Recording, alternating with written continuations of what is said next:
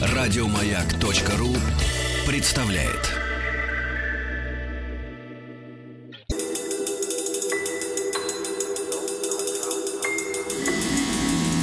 Объект 22.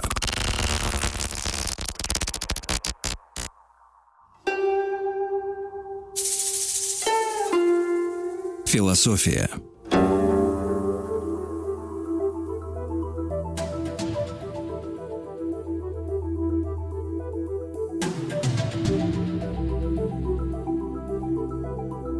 «Объект-22», я Евгений Стаховский, очередная серия нашего большого цикла по истории философии. И сегодня, ну, в качестве какого-то такого продолжения вневременного, конечно, продолжения к, на мой взгляд, одному из самых интересных э, философов вообще в истории философии, но в то же время не самому простому. Человеку, не в смысле каких-то личных эм, качеств и свойств таких человеческих, а в смысле его идей, которые, может быть, э, одной стороны, могут быть восприниматься как критика всего того, что было до него, но если не всего, то каких-то отдельных частей, э, принятых э, и там в 17-18 веке. С другой стороны, а, один из главных вопросов, что, что дальше? что после, насколько этот путь э, развития ветвист и вообще имеет ли он какое-либо продолжение. И здесь уже Андрей Веретенников, кандидат философских наук, научный сотрудник Института философии, доцент РГГУ. Андрей, здравствуйте. Здравствуйте. Спасибо, вечер. да, спасибо, что нашли на меня время. Очень хочу с вами поговорить о Дэвиде Юме. А, ну, как бы большое спасибо, что меня пригласили. А, Дэвид Юм — такая обширнейшая тема, необъятная совершенно. А, однако можно а, выделить такие три, а, три аспекта, по которым он может быть нам интересен. В том, что Юм — это создатель современного представления о природе, природе внешней, которая окружает нас, и о природе человеческой. В его работах у него две части существуют. Такая более эзотерическая, она интересна философам, и другая, которая э, направлена для широкой публики. Юм был сам историком и блестящим эссеистом. И его работы, э, по сути, э, его главная работа — это трактат о человеческой природе, традиционно Human Nature, в которой он пытался... Задача его была такая — он сам как, как формулировал сам Юм, это сделать то же самое в области науки о человеке, создать ее таким же образом, как Ньютон создал тогдашнюю современную физику. И здесь он сделал несколько таких удивительных вещей, которые э, затем использовал его ближайший друг и э, коллега. Это друг-коллега Адам Смит, создатель современной экономики сути дела. Ну, Юм сам был в некотором роде экономистом. Да, конечно. Ну, это такая интересная, интересная ситуация, когда, когда два коллеги, они не переходили границу эм, сферы интересов. То есть, если Смит писал о том, как люди между собой э, могут э, взаимодействовать, то Юм писал как об отдельном человеке и о морали. Как человек взаимодействует с самим собой? Самим собой, да, конечно. И что э, он писал, э, в том числе, одна из самых важных таких проблем — это проблема ответственности. Если порядок природы неизменен, он подчиняется законам Ньютона, то можем ли мы как люди, мы ответственны вообще за свои поступки или нет, если у нас свобода воли или нет. И он предложил первый такой, а, самый яркий э, способ решения взаим, взаимоотношений, это детерминизма, когда э, природа э, предзадает наши все поступки и свобода воли. То есть можем ли быть мы ответственными. А его решение называется в современном языке, это а, такое немножко сложное слово, называется компатибилизм. То есть он утверждает, э, и выводом было, то, что несмотря на то, что природа неизменна и э, порядок природы э, соответствует порядку наших идей и так далее, несмотря на это, свобода воли возможна, и наша моральная ответственность все-таки э, существует. Мы как э, природные существа все-таки несем ответственность. В том смысле, в котором, э, там, допустим, собака не несет ответственность за ее поступки. Да, это такой важнейший такой момент, вот, который важен для не, не для такой узкой группы философов, которым интересно там, разбираться, в чем там природа и какой порядок, или ученых, а такой важный момент для всех. Вот, и этот вывод эм, о том, что свобода воли с, с, и ответственность совместима с природ, порядком природы, этот вывод — это такая вершина всего э, его исследования человеческой природы при помощи того, что он называл экспериментальным методом. А в то же время он изобрел этот экспериментальный метод. Это метод э, один из самых ярких таких практиков. И этим методом мы пользуемся до сих пор. Это метод наблюдения за, за самим собой. Называется интроспекция, когда мы обращаем свой взор внутрь, вглубь себя, на, обращаем внимание на работу нашего ума. Э, да, вот э, в этом смысле э, как решение Юма было таким. Э, мы в своих действиях никогда не руководствуемся разумом. Разум, разум это нечто, что позволяет переходить от одной какой-то истины к другой. Мы являемся существами природными, и мы действуем под влиянием страстей. А страсти — это э, то, что э, нельзя никак уничтожить. Разум бессилен. Сильно наши вот, то, что мы сейчас бы назвали эмоции, желания и так далее. И это такой интересный, такой интересный момент, что э, люди, как существа природные, в своей деятельности, они не, э, не делают вывод, э, как, такой, исходя из э, каких-то рациональных рассуждений. Они мотивированы вот именно своими такими желаниями. И эти желания в, в области, допустим, морали могут, то есть в области ответственности, могут каким-то образом балансироваться так, так же, как у его коллеги Адама Смита эти отдельные элементы, индивиды, разные люди могут вместе, э, обмениваясь, создавать э, нечто, что мы называем экономикой, и то, что мы называем обществом. Вот. Э, это чистой воды эмпиризм? Это ну, слово эмпиризм это очень важнейшее такое слово. Вообще, э, вот эту всю эпоху нового времени в области философии и науки их э, обычно делят на две части. Это в зависимости от того, э, такое школьное различие, в зависимости от того, что является последним основанием знания. Если это разум, то вы, значит, рационалист. Если вы говорите, что это чувство, как великий такой мыслитель Джон Лок говорил, то вы, значит, эмпирист. Ну, на самом деле, в чистом виде эмпиристов никогда не существовало, естественно, и в чистом виде рационалистов. Все такого рода различия, это, они необходимы нам для того, чтобы а, объяснять, что происходило тогда. И такой интересный аспект, а, вот э, Юм не был таким ученым в области естественных наук, он был историком эссеистом, гуманитарием. И а, как историк, он прекрасно понимал, э, что, э, кстати, вот такой момент можно отметить, его эм, блестящая работа Англия при эм, правлении стюартов, она оказалась просто, вызвала шок у современников, потому что стюарты эм, были политически, считались нежелательным таким моментом, вот, и плюс его философские работы, вот эти несколько моментов его считали таким атеистом, скептиком, вот, и э, не позволили ему занять никакую университетскую позицию в течение всей жизни. То есть он никогда не мог получить место э, профессора, прожил 65 лет, и всегда хотел, но никогда не получилось.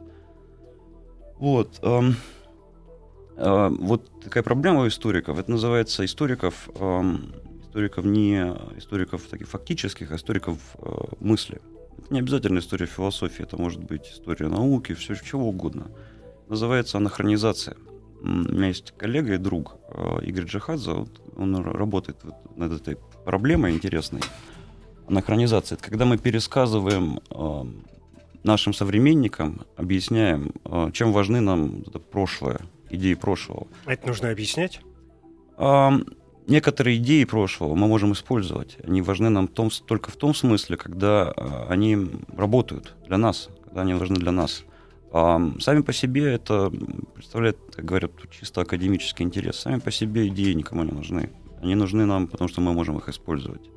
Или они нужны нам для того, чтобы мы могли понимать лучше, что мы сами делаем. В этом смысле Юм оказывается, часто оказывается просто таким центральным если мы хотим рассмотреть, почему, допустим, современная экономика такой или такая позиция, мнение возникает, мы э, углубляемся дальше и дальше, и мы приходим к, вот, к старту. Э, это вот Юм и Смит. Люди, которые создали представление о человеческой природе и обществе, которым мы сейчас пользуемся вот, и их предшественники. То есть это может быть важно с такой эм, ну, современной точки зрения, Конечно, с опытной Самое точки главное, зрения. да. Самое главное здесь это понимание того, что мы сами, что мы делаем, да, и а, мы всегда действуем, исходя из каких-то а, представлений. Эти представления, они, мы берем их из культуры, мы берем их из образования своего.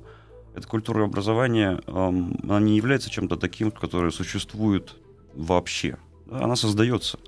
И когда мы хотим узнать, почему мы что-то делаем, или почему у нас есть даже какое-то мнение, то мы можем обратиться к, вот, эм, к историку такого типа, интеллектуальному историку, который может подсказать, подсказать, почему и как работало что-то в прошлом, э, и почему мы действуем так в современности. Вот проблема анахронизации — это когда мы пересказываем таким образом, что э, сам автор бы, э, он может быть, даже бы и не понял.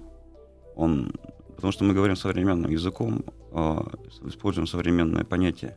Ну и мы смотрим на это со стороны и не переживаем непосредственно события, которые э, переживали люди, которые ну, в этих событиях, например, участвовали. Когда вы говорите, когда вы произнесли слово «идеи», я, безусловно, не мог не вспомнить о Платоне, который является самая важная, те самые известные, во всяком случае, теории идей, это, конечно, Платон. Как мне представляется, Юм — это, наверное, второй по значимости человек, э, человек, философ, у которого идеи занимают очень важную роль. И здесь, э, раз уж вы вспомнили вот этот его трактат о э, человеческой природе, который ведь он написал, будучи довольно молодым человеком, да, ему не было 30, в общем, там э, ведь совершенно таким серьезным и, как мне кажется, довольно доступным э, образом идет вот то самое важное разделение, да, тоже о котором вы вскользь, как мне показалось, сказали, разделение разума и чувств.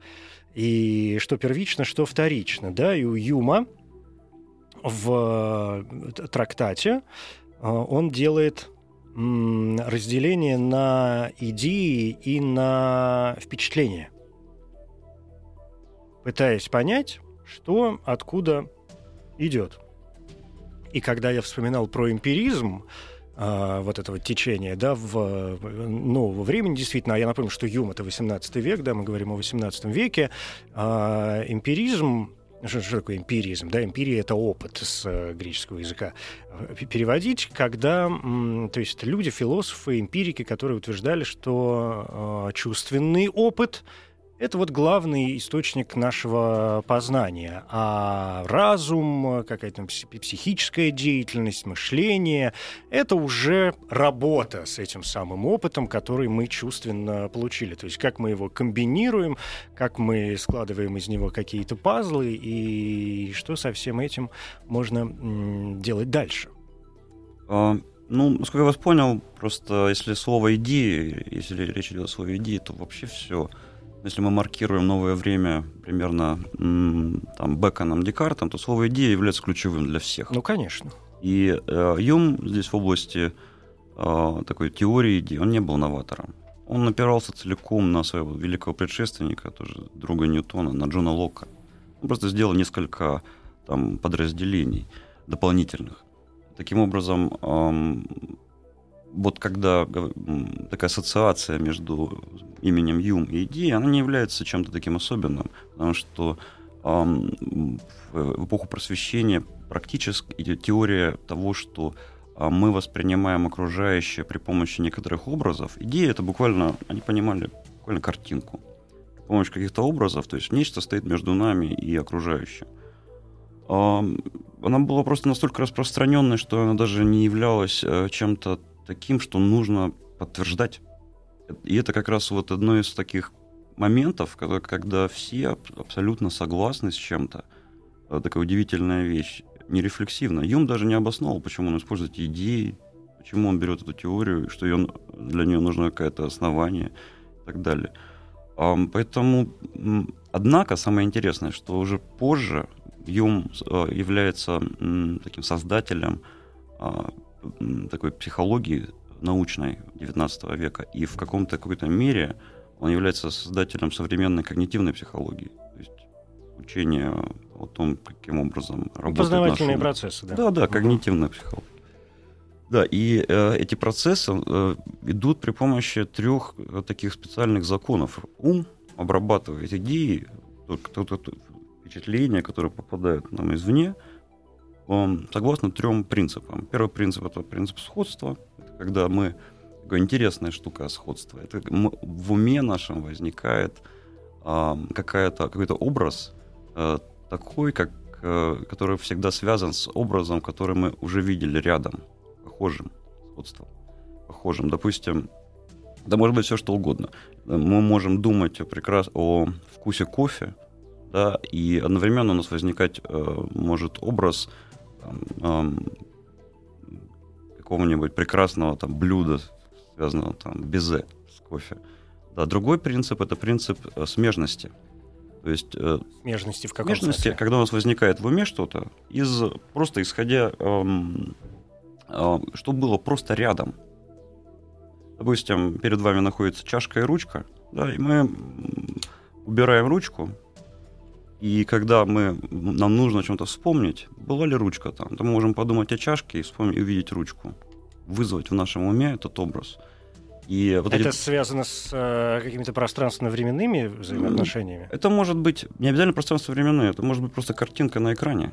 Или напечатано на бумажке, нарисовано от руки, все что угодно. Две вещи, одна вещь следует за другой, потому что они были когда-то рядом просто. Мы так запоминаем, и э, это является одним из основанием для нашей деятельности. Потому что основная наша деятельность подчиняется привычке и страстям, а не вот каким-то специально выдуманным законам разума. Угу. И эти привычки и страсти формируются при помощи вот этих законов ассоциаций.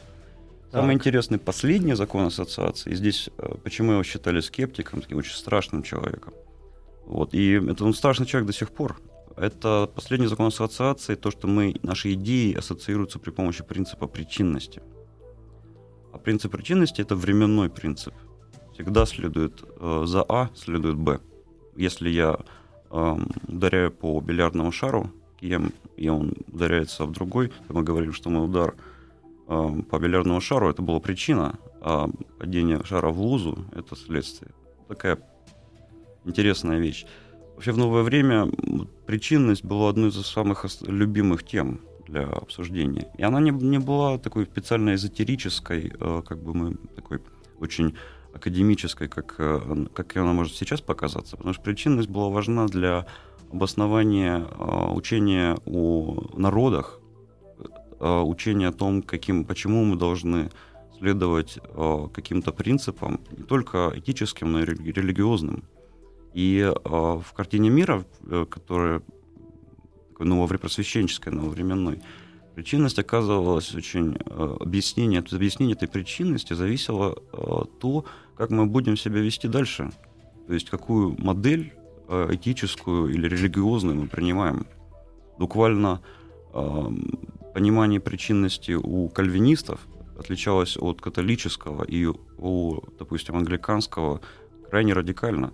И а, а вот а, такие религиозные общности, да, как конфессии, конфессиональные, они являются руководителями для того, для того э, руководитель, формулируют такие руководствующие правила, которые, по которым люди потом действуют. Ну да, но там-то как при... относятся к другим. Там без причины действий и следствий Это во- самое вообще главное. никуда в сторону не свернешь.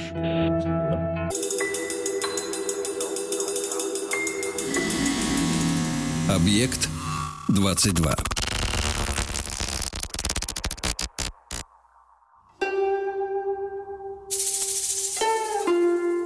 Философия. Андрей Веретенников, кандидат философских наук. Мы говорим о философе, шотландском философе XVIII века Дэвиде Юми, о его сложных построениях, которые, в общем, на поверку, если в них разобраться, оказываются достаточно м, простыми. А, Андрей, в первой части нашей беседы вы так набросали несколько основных моментов, за которые, конечно, очень хочется зацепиться. И причинность. Понятно, что причинность у Юма является таким одним из э, основных э, моментов. Но вот смотрите, да, и вы сказали же о о психологической подоплеке всего этого процесса. Ведь э, э, мы напомнили о том, что да, что такое, что такое есть эмпиризм, да, опыт, чувственное наше познание. Но что такое наше чувственное познание? Ведь наш опыт это всегда я сам. Это из нашего опыта по большому счету выключаются все внешние объекты. Опыт это только то, что я сам непосредственно в те или иные моменты, да, собственного пространственного, временного, какого угодно существования смог э, постичь на основании там каких-то своих органов э, чувств. Вот это разделение на впечатления и идеи мне тоже кажется крайне важным и очень интересным, потому что, опять же, если я правильно помню, впечатление которые мы получаем от внешнего мира и на основании которых, в принципе, можем складывать себе хоть какую-то картинку, действительно оказываются первичней идеей. Ведь идеи последующие складываются уже на основании наших впечатлений. Мы можем представить себе рогатую зебру, которая не, не, не существует нигде в природе, но только на том основании, что у нас есть а. представление о зебре как таковой, б. представление о рогах, и совмещая два этих понятия, мы получаем рогатую зебру зебру. Но убери у зебры полоски, и мы получим уже не рогатую зебру, а рогатую лошадь, потому что полоски есть неотъемлемая часть, не, неотъемлемый атрибут э, зебры. И пред, даже в нашем представлении, ну, в общем, потребуются совершенно другие какие-то конструкции для того, э, чтобы изобретать новые идеи. Э, ну, естественно, такое ну, юмовское определение а, идеи, идеи — это ослабленное впечатление. То же самое, как э, то, что находится в нашем уме. Впечатление — то, что внешнее. Но просто я специально хотел эм, перейти от эм, ну, такого описания систематического э, вот философии Юма, то, что он думал там об идеях, впечатлениях, к вот такой теме, зачем она нужна нам нужна нам. То есть, как бы мы современные люди, э, философ из 16, из 18 века, из Шотландии. Угу. Шотландское Нет, просвещение. Я, я понимаю, да, вашу Шотландское мысль. просвещение является для России вообще это такая довольно эзотерическая штука, потому что, несмотря на то, что эм, авторы, которые это писали, были просто наипопулярнейшими, там Адам Смит и так далее. Угу. Пушкин цитирует Смита, вот. А все-таки э, для России это французское просвещение является основным. Ну, Екатерина постаралась Есте- в этом смысле. Естественно. То есть второй язык э, России это французский, ну, безусловно. не английский. Да, и э, здесь, в, э, но при этом оказывается, что французское просвещение и шотландское связаны непосредственнейшим образом. Дело в том, что э, все, французские просветители целиком и полностью принимали э, вот эту взгляды своих коллег из, э, из-за пролива. И э, специально даже не занимались некот- отдель- вот такими э, очень сложными философскими построениями, потому что они полагали, что эта работа уже была сделана. То есть э, Лок, Ньютон и э, Юм сделали, проделали эту работу, и Вольтеру уже не надо было ну, писать... Вольтер, Руссо, это все, что дальше Да, пошло, и Вольтеру уже не надо было писать о как, как идеи взаимодействуют ну, между правильно. собой. Так вот, и для того, выбирал... чтобы поймать, э, чтобы понять Вольтера, там, например, или Руссо, не должны ли мы, опять же, сделать шаг назад и, и посмотреть на то, на что они, эти самые французы, опирались. Потом, э, я понимаю, да, эту вашу мысль, э, чтобы показать, зачем нам это нужно сейчас, чтобы понять, зачем нам это нужно сейчас, нужно как как минимум понять, что это собой представляет. А, вот это самая сложная вещь, конечно, это такая, что это собой представляет в виде, а, в виде беседы, конечно, мы не можем просто сделать. Нам Юм блестящий эссеист, достаточно просто открыть его короткую работу о, о исследовании о человеческом разумении, о человеческом понимании. И, и там можно это работы, написанные не для а, специальных специалистов, которые годами учатся, тренируются читать эти сложные тексты. Это тексты, написанные для чтения вслух в салоне. Нормальным языком. Нормальным языком, без сложных слов. Вслух в салоне. То угу. есть, э, причем в салоне, эм, который держали в основном э, женщины. И а, вот эпоха просвещения, э, такой особый такой аспект – появляются жен, женщины, э, входят в интеллектуальную сферу. То есть э, Екатерина э, Великая российская императрица не была чем-то таким особенным. Вот, э, просвещенная женщина, ну, как правило, естественно, это, как правило, аристократки. Это эм, не обладали таким специальными познаниями и временем для того, чтобы читать очень сложные философские или научные тексты. Э, самый популярный жанр вот, в эпоху просвещения из э, литературный жанр, самый популярный, это простой пересказ. То есть э, принципы математики Ньютона не читали сами по себе, а читали в виде пересказа. Или даже таких э, более поздних сложных философов, как Кант, читали в виде пересказа, в коротком и понятном пересказе. Ну, так подобный жанр есть и сейчас, конечно, но он менее просто популярный. Вы можете найти в книжном магазине комиксы о философах там, современности там, или там, о ученых. Жанр комикса — это то же самое, что и жанр популярного пересказа из XVIII века. А, так вот, Юм интересен тем, его тексты, как литературное произведение, то, что он не нуждался в популярном пересказе. То есть его текст можно было просто брать и читать вслух. Не нужно, а, никаких дополнительных усилий не надо было делать. Это просто форма. Форма, которая такая литературная форма, форма, жанр, который, конечно, там по себе сложный, и это зависит от э, а, такого от таланта самого автора, конечно. А, так вот, э, вот эта шотландская, э, шотландская эпоха шотландского просвещения, она э, появилась не Юм, как ее часть, а это появилось не, э, так, не зря, не на пустом месте. Дело в том, что акт об унии и создании Великобритании в начале XVIII века э, лишил Шотландию э, независимости фактически. Шотландия на тот момент представляла из себя такое очень архаичное феодальное э, государство и феодально-клановой системой. Эту феодальную клановую систему британцы, которые стали уже британцами, англичане, по сути, они разрушили. Они просто фактически уничтожили э, старый тип общества. И э, после того, как эта клановая система оказалась разрушена, э, произошел взрыв. Взрыв э, в культуре, экономики. Первым делом, конечно, в, эко- в области экономики. Шотландия стала производителем. Вот. А, и э, за взрывом экономическим последовал взрыв культурный и интеллектуальный. И деятели шотландского просвещения э, и, и английского, конечно, более широкие, Хатчесон, Юм, эм, Смит, это э, деятели, которые опирались, эм, стали возможными. Юм родился в 1711 году. А, а, как раз через 5-6 лет после унии, вот, которые эм, их деятельность стала возможна эм, благодаря тому, что старая модель оказалась разрушена, э, старая клановая вот система. А очень интересный, интересный факт. Дело в том, что после унии множество шотландцев, которые не, не хотели прийти, эм, участвовать в новом государстве, в строительстве нового государства, они бежали, в том числе в Россию. Первый э, из флотоводцев, один из самых знаменитых флотоводцев русских, Патрик Гордон, это и есть э, шотландский знаменитый там, адмирал флота, ну, шотландского флота, который сбежал в Россию.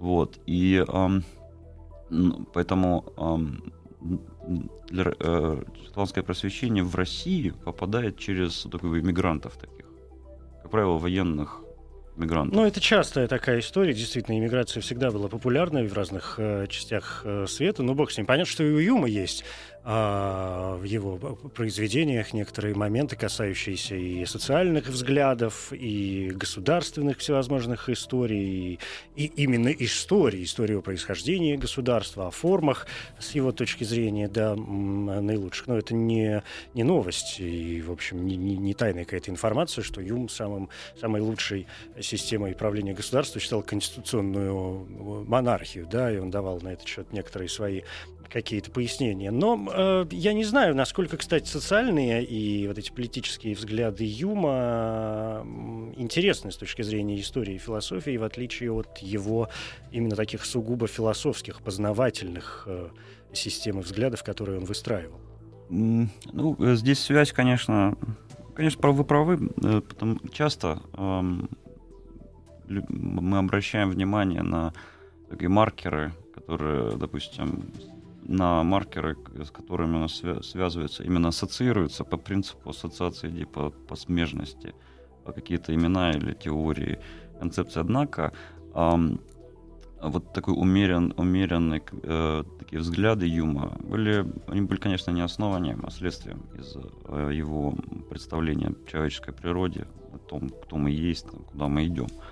Но э, вот психология Юма, каким образом работает наш ум, породила э, такое движение в э, политической жизни Великобритании э, позже немножко времени, как это называлось радикализм. Радикал, радикал для в современном таком языке это что-то, кто делает нечто ну, непозволенное, наверное, да, то в, в позднем, позднем 18 веке радикал это такая неоформившаяся партия. Вот э, одним из лидеров, которых был Еремей Бентом, например, такой знаменитый реформатор, создатель нового, нового понятия, а, новой пенитенциарной модели. Пенитенциарная — это а, модель наказания. Про тюрьму все знают. Да, да. Да, да до этого вот система юридическая была построена была на принципе а, мести. Преступника казнят. А вот модель Бентома — это не, не месть, а исправление. То есть вот наше современное представление о том, каким, что мы можем делать с людьми, которые а, так, э, совершают проступки, преступления, сформировано именно вот этими радикалами. А, э, источником представления радикалов о человеке и почему, что мы можем, что нам позволено делать человеком, или как человек может вообще, допустим, представление о том, что мы можем исправить человека, оно связано с тем, что как мы понимаем этого человека. Вот. И, э, то есть, исправить, воспитать, это а, предполагает уже, что мы, у нас есть определенное представление о том, каким образом это можно делать и э, каким, как мы, э, как человек потом будет действовать, исходя из вот, полученного воспитания. То есть не наказание, а именно воспитание. Да, но это социальный и опять Юм момент. являлся источником всех этих представлений. Угу. Вот психология Юма и э, его вот это, э, такая модель человеческой природы. И э, здесь такой еще есть забавнейший момент, что э, почему, зачем, э, почему такая тема вообще человеческая природа, что это такое? Дело в том, что э, в конце, где-то в середине предыдущего века, века 17 а, рождается то, что мы называем а, такими основаниями современного представления о политическом. А современное представление о политическом как о взаимодействии отдельных индивидов. Но это вообще во многом исходя система из... складывания многих элементов. Да, и исходя из вот каких-то их взаимодействий. И эта система эм, того, как мы понимаем политическая, она основана на одном таком интересном принципе. Это принцип неотъемлемых прав человека. Неотъемлемые права человека, они не записываются в, допустим, в Библии. Там нет ничего подобного. И а, эти неотъемлемые права человека, которые затем уже во французской, э, во время французской революции создаются права. Ну, все, что потом стало потихонечку, да, как-то гражданина. утверждаться Эти... и шло дальше. Философия. Да, ну и, и что с правами человека в этом смысле? А, ну, права человека являются это такое понятие, которое создается тогда, именно тогда. И а, понимание человеческой, а, человеческой природы, права человека это то, что вытекает и принадлежит неотъемлемо от а, человеческой природы порядок э, внешней природы мы не можем изменить. Точно так же мы не можем изменить порядок э, внутренней нашей природы, нашего ума. Э, и если мы не можем изменить порядок нашей внутренней природы, соответственно, у нас есть некоторые неотъемлемые вещи, которые потом мы можем лишь фиксировать, в, допустим, в Конституции или в Декларации прав человека и гражданина.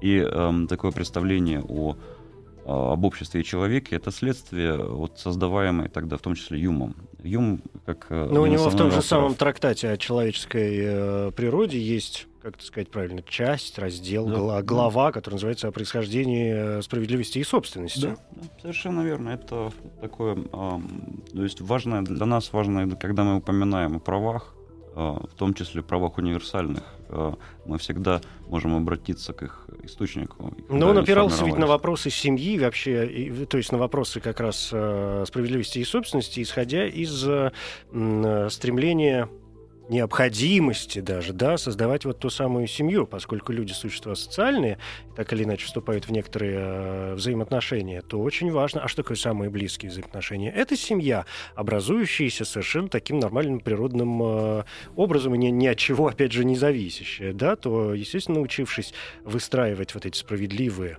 взаимоотношения внутри семьи, отталкиваясь от них, мы можем идти дальше. То есть семья как, как главный толчок и, и принцип дальнейшего устройства всего социума. Это абсолютно, абсолютно верно. При этом есть такой очень забавный момент, что семья создается, из мотивация наших поступков. Семья создается из э, любви к себе такой интереснейший. Ну а как же, создавая семью, да, разве, разве мы не э, стремимся улучшить собственную жизнь, да, и обеспечить себя некоторыми элементами, которые нам кажутся важными. Здесь мы опять возвращаемся к эмпиризму и к тому самому опыту, и вообще к тому, к нашей системе восприятия. Снова к впечатлениям, кстати, и э, идеям. Мы не можем выйти за рамки себя самого. Эти вопросы эмпатии появились гораздо позже, да, и уже с развитием а, психологии а, в XIX веке. А, с эмпатией. Эмпатия это умение переживать угу. чувства, которые у другого переживает другой, допустим, почувствовать боль другого. Да, конечно, эмпатия, там, теория эмпатии попозже ну, разработана, но, да. но а, именно в тот э, период, период Юм, эм, период вот деятельности Юма, он и его более старый, старший современник Хатчесон э, создали вот эту модель эм, так называемого сентиментализма. Сентиментализм — это то, что э, каково, э, что является источником нашей морали. Нашей морали, э, источником нашей морали это чувство, чувство моральности, чувство, непосредственно чувство отличения зла от добра. То есть мы инстинктивно реагируем на какие-то вещи. Угу. И ну, этот инстинкт оказывается главным. Да, но Юм же был скептиком. Эм, это же такой крайний прям скептицизм. Это скептицизм, который позволяет да, что-то объяснить. Юм э, был скептиком в таком смысле очень э, таком интересном. Дело в том, что, как он сам о себе писал в своей замечательной э, эпитафии самому себе, в своей автобиографии, что он наслаждался больше всего в жизни хорошей беседой, вином и, и при вкусном, вкусной пищей. Его все любили, окружающие. Ну, э, говорят, что так и было. Ну, вот одно дело... Он э, такой да. приятный сибарит-скептик. Mm-hmm. Ну, одно дело личная жизнь, другое дело там философские идеи, которые человек вы... выказывает. Совершенно не обязательно... Тем более, что он ведь не создавал никакой школы. Нет, он же не, не заставлял за собой исследовать, да, это же не Платон, который там действительно, или Аристотель, да, это не, не, не целое там картезианское, например, направление, и, и, и это даже не Шопенгауэр и не Ницше с их э, весьма приятными в одном случае и с менее приятными в другом случае, но в целом наставительными эпизодами, попытками переделать мир. Юм не хотел переделать мир, он пытался понять, как он устроен. И, и в итоге пришел к выводу, что, ну, насколько я понимаю, что, в общем, понять нам ничего не светит. Ну, что, нет, что Что мы сидим тут в своих э, впечатлениях, зарывшись, и, и складываем их исключительно из устройства нашего собственного сознания. А, ну, конечно, вы можете вполне так, э, так сказать. Есть такое э, направление среди историков, они так и интерпретируют. Это абсолютно нормально. Но Юму Дело в том, что мне нужно было именно не то, что объявить, что ничего мы не можем узнать на свете. Ему нужно было э, узнать, что нам нужно делать и как нам, как нам жить, исходя из каких принципов. Его выводы такие скептические, это были выводы того, что мы не должны слушать всякую ерунду, а слу, э, uh-huh. Слушать э, доверять только опыту, а не Ну, тому, как что нам можем- говорят. А как мы можем доверять только опыту? Не Юм ли разве разработал эту самую систему, которая противоречит как раз, которая разбивает напрочь все, что было до него, там и в частности Беркли, например, да, говоря о том, что э, вся, вся наша жизнь есть не... Это даже, это даже не столько причинность, да, это причинность ожидания. Мы выстраиваем свои и опытные связи, исключительно опираясь на, на, на наши представления о том, как это было м, раньше. Если гремит гром, значит, после него будет молния. Ну, например. Но это не значит, что если завтра грянет гром, после него обязательно появится молния. Нет, в конце концов, может. Мы не можем представить в будущем, что все будет происходить точно так же, как это происходило всегда. И поэтому наши... ощ- Вы когда вспоминали кофе, это прекрасный, мне кажется, пример. Мы можем э, сделать глоток кофе с закрытыми глазами и сказать, что это кофе. Но в начале 21 века, где мы имеем счастье э, проживать с современными технологиями, генной инженерией и бог знает чем, кофе можно состряпать из чего-то, в чем кофе не будет ни капли. Можно взять морковь и сделать из нее кофе. И таким образом наши органы чувств, наши впечатления будут обмануты. Совершенно верно. Вы знаете, удивительным э, моментом мы не можем не быть ни в чем уверены э, в нашем опыте. Вс- Всегда О э, чем это семинар, называется, пара- да. это называется пар- парадокс индукции. Да. Конечно, но эм, мы не можем быть уверены на 100%. То есть нет ничего абсолютного. И вы Ну, в знаете- этом и заключается Да. скептицизм. Ну да, собственно. такой, и вот этот скептицизм является основой для современного представления научного.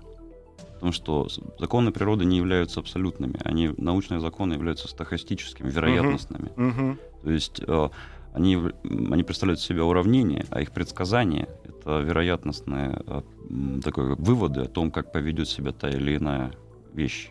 И, э, ну, конечно, тут нельзя привязывать Юма к э, современной науке, но его представление о том, что в природе мы не можем быть абсолютно уверены, если на тысячу первый раз предсказывать, если, что взойдет солнце завтра, то, конечно, э, мы не можем быть на 100% уверены.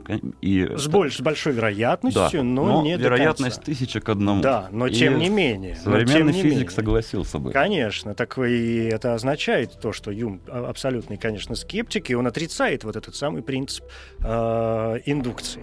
То есть, А. если за чем-то одним происходит что-то другое, и нет ни одного примера, когда бы этого не происходило, это совершенно не значит, что рано или поздно такой пример обнаружится. Спасибо вам большое. Андрей Веретенников, кандидат философских наук, э, научный сотрудник Института философии и доцент РГГУ. Спасибо. Объект 22.